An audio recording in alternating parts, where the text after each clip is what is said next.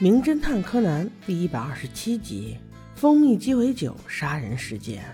这是一个不怎么美好的周末，因为小五郎叔叔开着一辆租来的破车，正行驶在蜿蜒的山路上，坑坑洼洼的，颠簸得很，已经把柯南的头撞了好几下了。边开车，小五郎叔叔还边吹牛说：“哎呀，这次要不是山崎社长，咱们怎么有机会到山里来玩呢？”小兰却委屈道。爸爸，这哪是来玩呀？这个山崎社长到底委托您过来有什么事儿吗？小五郎一听却心大的很。那山崎社长委托我，肯定是有重要的案件要让我侦破喽。你就放心吧，一会儿看你父亲怎么发挥。在又走了一大段山路之后，他们终于看到了一栋比较雄伟的别墅。看到他们的车子，不一会儿就走出了一个老管家，恭敬地对小五郎说道。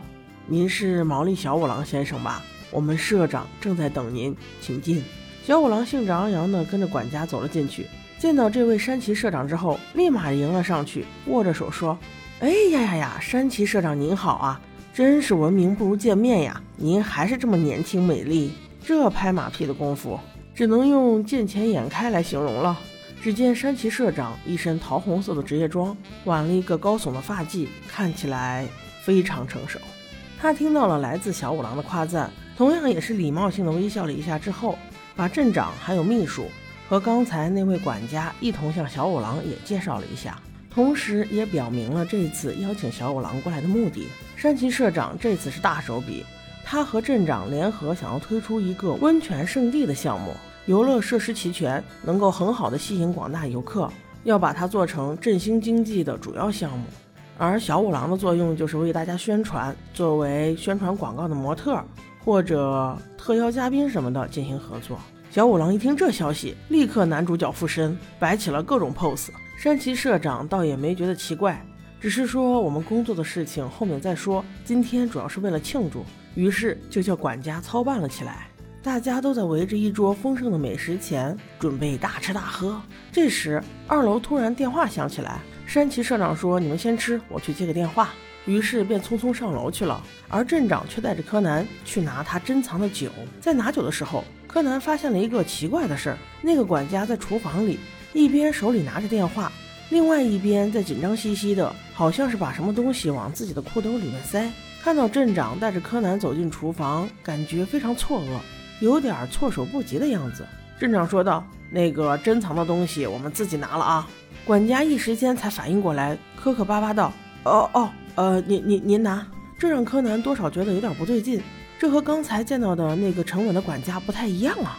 回到饭桌之后，众人这才发现镇长所说的珍藏品就是泡的药酒，里面有蜜蜂药酒，有蟾蜍药酒，还有毒蛇药酒，看得小兰有点毛骨悚然。小五郎倒是津津乐道，立刻就表示想要尝一尝。没喝几口就有点上头。当他走在窗边开窗想呼吸新鲜空气的时候，突然一个重物从窗外砸了下来，险些砸到他自己的头。他看到唰的一下，一阵红飘了过去，立刻酒醒，叫小兰：“快，那是山崎社长，他好像坠崖了，立刻报警，而且还要叫幺二零。”小兰闻言迅速跑了出去。现在他干这个活比小五郎破案还顺利呢，而其他的人就顺着陡峭的楼梯往山崖下爬去。柯南和小兰在路上还看到了一个奇怪的气球，正忽忽悠悠地飘在天空上。此时也无暇多想，只能先赶往崖底看看山崎社长还好着没。但是估计凶多吉少。果然如此，山崎社长已经断气，而他的尸体旁边还有一罐杀虫剂。随后赶来的镇长、秘书、管家、警察、医生都被这一幕惊呆了，因为社长实在是死得太惨了。但是现在根本不是伤心的时候。一定要调查清楚社长为什么会从楼上摔了下来。上到二楼调查的众人，这才发现社长的门竟然是反锁的。管家先生立刻取来了备份钥匙。进门之后，大家发现屋内一片凌乱，桌面上的办公用具几乎都洒在了地上，而阳台的玻璃门却有被撞开的痕迹。开放式的阳台围栏中有三根被撞断了，社长应该就是从这里摔下去的。从表面看来，貌似是个意外。除此以外，柯南还发现烟囱壁炉的旁边有胡蜂的尸体，而且把手的内侧下方还有蜂蜜，这个位置比较引人注意。一般蜂蜜也不会粘在这里呀。这时，警察给大家说，医生检查社长尸体的时候，发现社长的头上已经被胡蜂叮了几个包了。此时，秘书也附和道：“我们社长确实很害怕胡蜂的。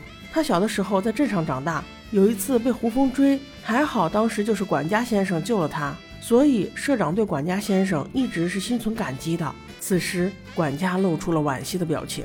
小五郎综合了这些信息，本来以为这是一场意外，但是经过柯南的一番操作之后，他发现这肯定不是意外，这一定是谋杀。所以为了避免小五郎胡说八道，迅速用手表麻醉针把他制服，然后开始了今天的推理。大家都看见小五郎摆出了沉睡的姿势，就知道好戏要开场了。原来事情是这样的。这确实是场谋杀。首先，凶手就在把手的内侧涂上蜂蜜，这样有蜜蜂爬在把手上，山崎社长肯定就不会选择从门逃生。其次，就是把阳台的围栏故意撬松，让人轻轻一靠就能跌下去。尤其是社长在情急之下冲出来的时候，肯定是刹不住车，直接坠崖的。而第三步，也就是最重要的一步，就是怎样才能让这么多胡蜂一起进入房间呢？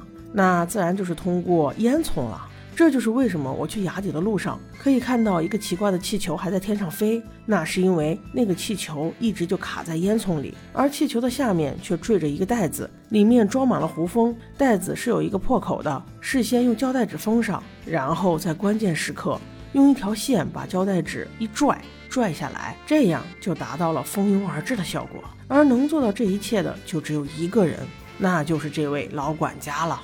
而管家此时瞠目结舌，他几乎已经忘了帮自己辩解。小五郎接着质问他：“我听柯南说，当时他们去取泡酒的时候，你正在打电话，而且另一只手正在收什么东西在裤兜里。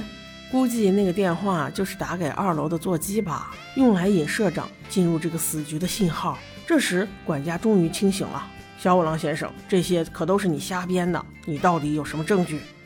呵呵，证据就在你的兜里。你敢不敢让大家看一下你的裤兜里到底有什么？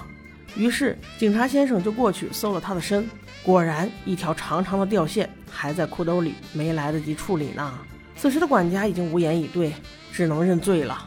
原来是因为社长一直答应他给他升职加薪，本以为能够很快走上人生巅峰的他，却迟迟等不来所谓的升职加薪，以至于怀恨在心，导致他准备杀人越货。真是人心不足蛇吞象啊！给你一个这么大别墅的管家干着还不行，你说你还想往哪儿爬呢？其实是想要得到更多更好的东西，主要还是看能力，光靠杀人那是不够的，杀人只能把你自己的后半生全部葬送掉。